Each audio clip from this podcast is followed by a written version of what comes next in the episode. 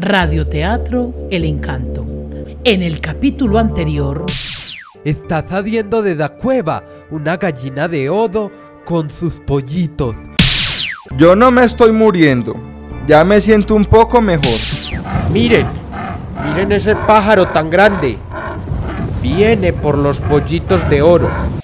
Radioteatro El Encanto.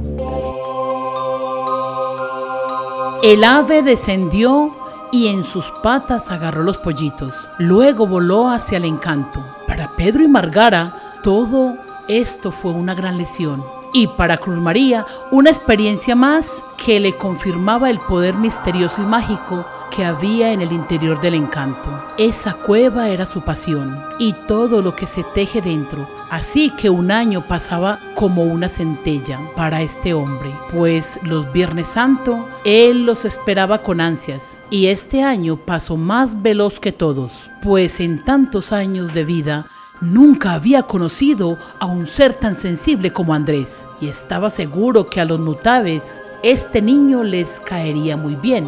Así que se prepara y se va hacia la cima de su pasión, a la puerta del encanto.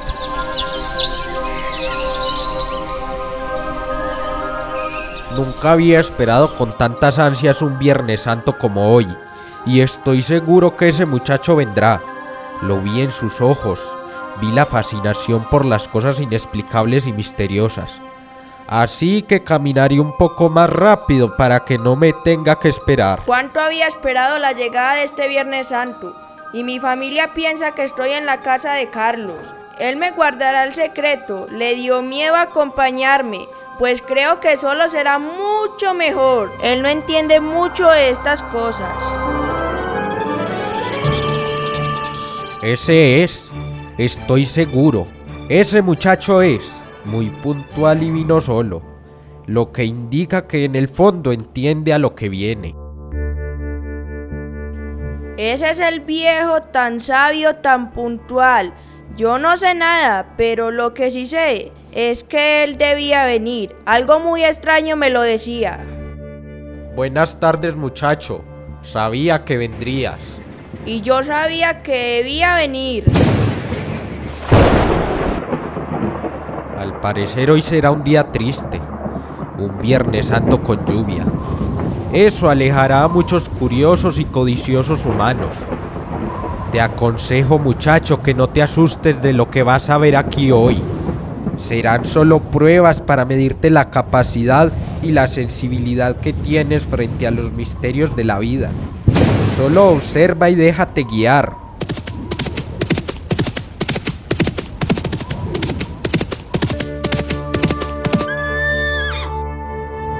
Buenas, falta mucho para llegar al encanto. Buena, señor. Toda esta zona se llama el encanto. Pero yo sé usted para dónde va. Y en un minuto llegará a la cima. No me diga que va con un niño a sacar entierros. Creo que te tocará ir, pero a lavar pañales.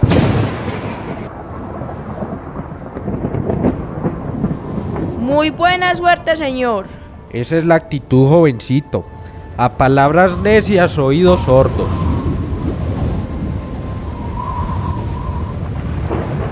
Llega mucha gente en Cruz María en busca de tesoros.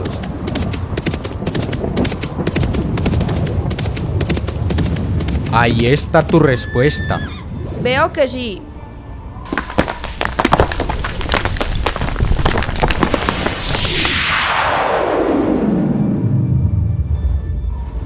¡Qué maravilla y qué puntual! ¡Entramos! Deja que entren ellos, pues solo tienen una hora. Nosotros tendremos toda una vida.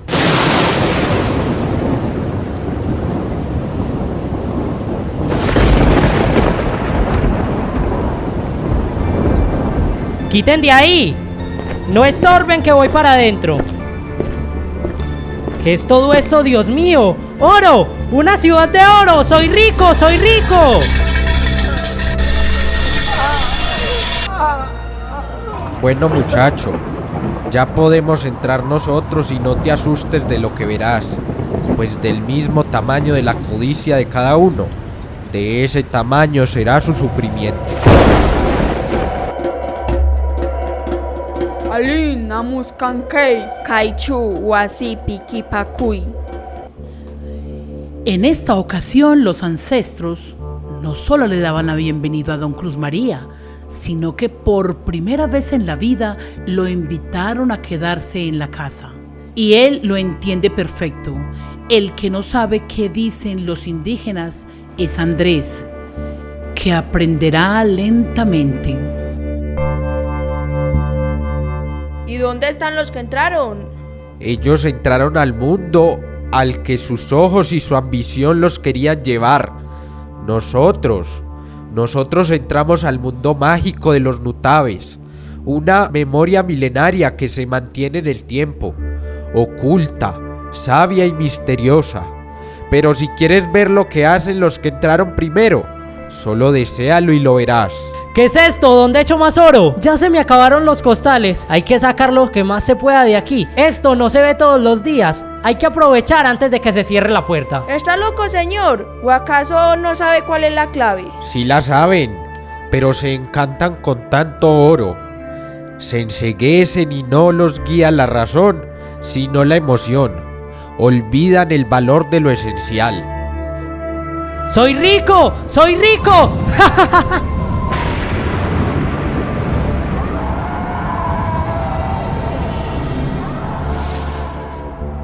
El caballero enseguecido va a sacar el primer bulto de objetos de oro y ni siquiera llevó ofrenda.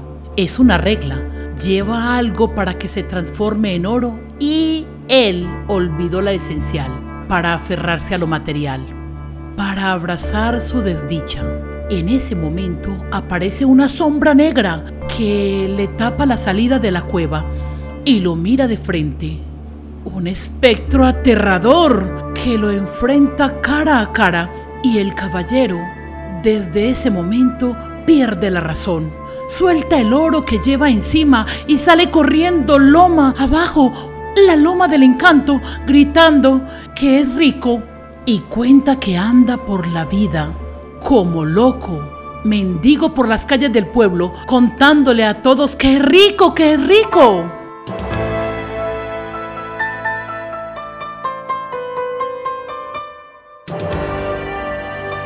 ¿Quieres seguir viendo su miseria o quieres disfrutar del encanto verdadero de esta cueva? Quiero seguir en este mundo maravilloso de los Nutabes.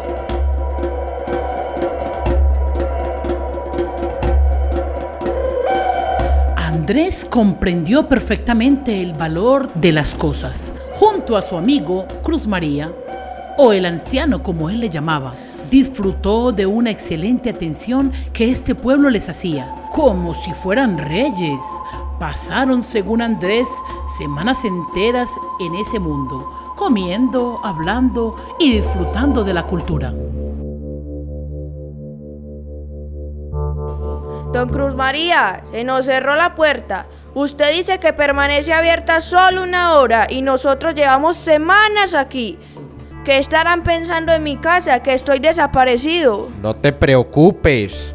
Una hora es muy corta para el mundo de lo material, cuando se entiende el valor real de las cosas y lo sagrada que es la vida, se disfruta de todo el tiempo. Don Cruz María, gracias por todas sus enseñanzas. Usted es mi gran maestro, nunca había aprendido tanto, pero debo regresar.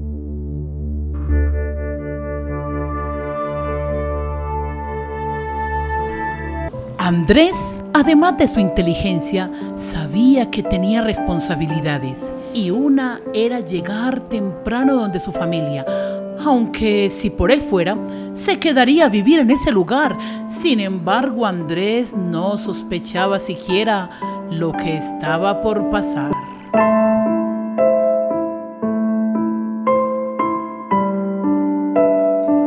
Si quieres regresar, puedes hacerlo.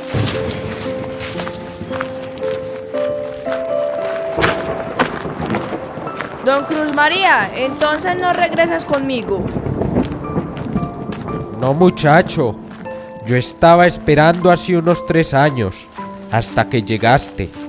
Debes seguir viniendo y enseñando a otros el valor de lo esencial. Ya debo partir. Tú seguirás con mi legado. Nos vemos aquí cada año, no te preocupes. A mí también un gran anciano me entregó su relevo y lo he hecho con el mayor de los gustos.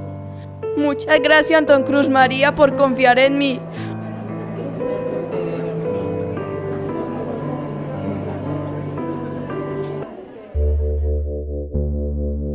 Pero venga, entremos, venga, entremos que todavía nos da tiempo. No es muy tarde, será peligroso. Si quieres puedes escamparte bajo las rocas y podrás ver en el cielo hoy a las 12 de la noche.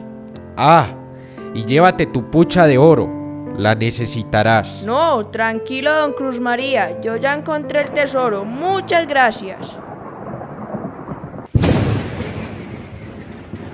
Llévate tu pucha de oro. Es una ofrenda de tus ancestros. La necesitarás. Dígale a mis ancestros que muchas gracias por su generosidad.